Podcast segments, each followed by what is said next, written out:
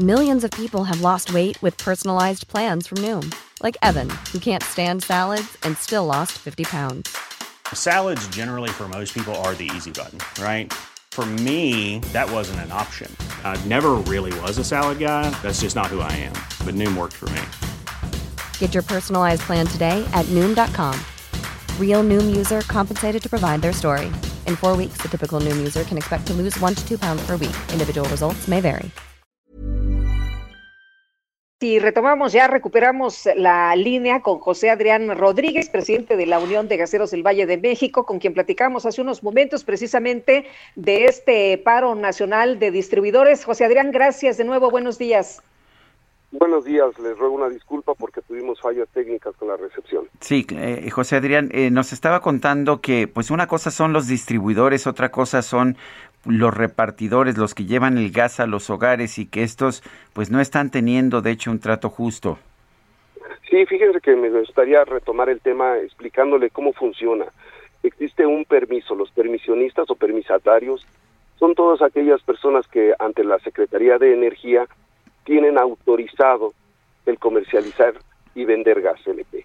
Las grandes empresas como Tomsa, como Gas Nieto y como muchas otras compañías que sabemos y, y conocemos que proveen a nuestros hogares de gas, ellos tienen la licencia para poder distribuir el gas, pero nosotros somos su enlace con los consumidores, somos el último eslabón de esa cadena antes del consumidor. Entonces, cuando nosotros nos encargamos de hacer esa logística, me gustaría explicarle al auditorio cómo funciona. Las compañías como parte de Regio, parte de Metropolitano de Gas, Chapultepec, tienen un parque vehicular propio. No requieren de personas como en el on-sourcing que lleguen y trabajen en una estrategia comercial sin ser de su nómina. Nosotros hacemos eso. Somos independientes a la empresa, pero con una relación comercial. ¿Cómo funciona? Nuestros ingresos los basamos a un comisionismo. Somos comisionistas del gas. En base a la venta volumétrica, tiene una porción de comisión que es con lo que mantenemos nuestras unidades, pagamos las tenencias, los seguros y la tripulación de estas con su seguridad social. Entonces, eh, ¿el paro lo están haciendo por qué? ¿Porque les reducen las comisiones? totalmente nos dejaron fuera, Sergio. Es algo eh, vergonzoso de platicar, pero para que se dé un margen la población, nosotros trabajábamos con un margen operativo, que ese es la utilidad que nos podían dar en comisión de un 15 a un 20%. Estamos hablando de diciembre semana anterior. Cuando viene esta súbita instrucción del gobierno, la cual podemos celebrar como, como país, de decir, bueno, ya vamos a tener un gas a un precio mucho más accesible. Todos celebramos esa situación. Hubo algo que funcionó mal, algo dejaron de hacer bien las comisiones como la COFESE, dejó de observar la competencia realmente económica.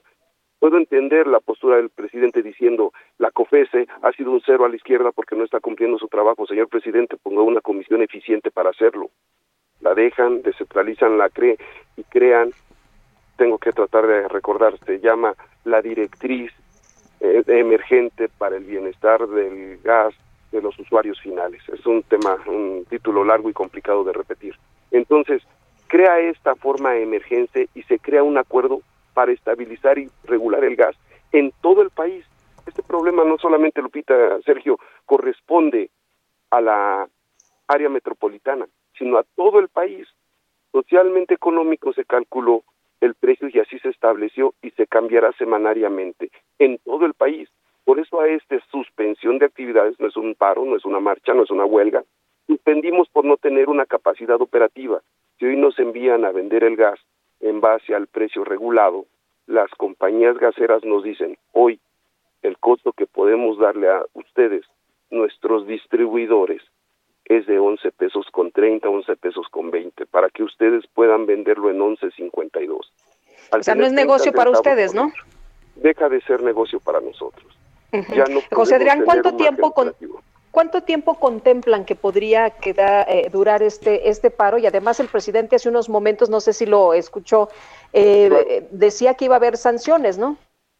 No, y tenemos una doble amenaza muy acostumbre, no quisiera herir susceptibilidades de ninguno de nuestros oyentes, pero pues como acostumbre el gobierno, eh, hace una sentencia y después hace una amenaza. Entonces ahora nosotros somos amenazados a ser sujetos a la Guardia Nacional o a alguna autoridad para que pueda ser retirado nuestro permiso por no poder proveer un servicio. Nosotros tenemos el deseo de proveerlo. ¿Cuánto tiempo estamos esperando que nos escuchen las empresas? Que las empresas digan, no puedo participarte en este negocio, entonces para buscar al Ejecutivo Federal y decirle, señor, el modelo que ha hecho dejó fuera el eslabón, el último eslabón. ¿Qué podemos hacer? Existimos, no somos ningún grupo violento y lo que buscamos como contribuyentes también, porque también pagamos y generamos impuestos, lo que necesitamos también es llegar al consumidor, pero con un margen operativo, con algo que yo le pueda pagar a la tripulación y me permita seguir teniendo la operación de mi unidad día con día. O sea, simple y sencillamente con el precio de que se está estableciendo, con el tope, con el precio máximo, ustedes no pueden operar. No somos nosotros, Sergio, es lo que presumen las plantas de gas los que nos distribuyen las plantas de gas dicen que con ese precio no tienen para participarnos dentro de este modelo de negocios. Bueno, pues José Adrián Rodríguez, presidente de la Unión de Gaseros del Valle de México, estaremos al pendiente. Eh, ¿Se, ¿Se, contempla algún tipo de negociación o de momento no hay más que la amenaza? No, a partir de este momento ya estamos en negociaciones buscando a las plantas. Si las compañías no nos pueden escuchar, buscaremos al órgano ejecutivo federal para poderle explicar la condición y que nos ayude a tener condiciones dentro de este margen operativo. Nos dedicamos a esto y para nada queremos ser los verdugos de esta historia. Nosotros no somos quien regula el precio del gas. Por favor, ojo a las compañías de gas. Si ellos tuvieron un mal manejo, un incremento que no correspondía al índice inflacionario nacional, ellos eran quienes tenían que ser. Nosotros no fijamos el costo del gas, solamente lo distribuimos. Muy bien, José Adrián, muchas gracias por conversar con nosotros esta mañana. Muy buenos días. Lupita, Sergio, que tengan un buen día y saludos al auditorio. Gracias, hasta luego.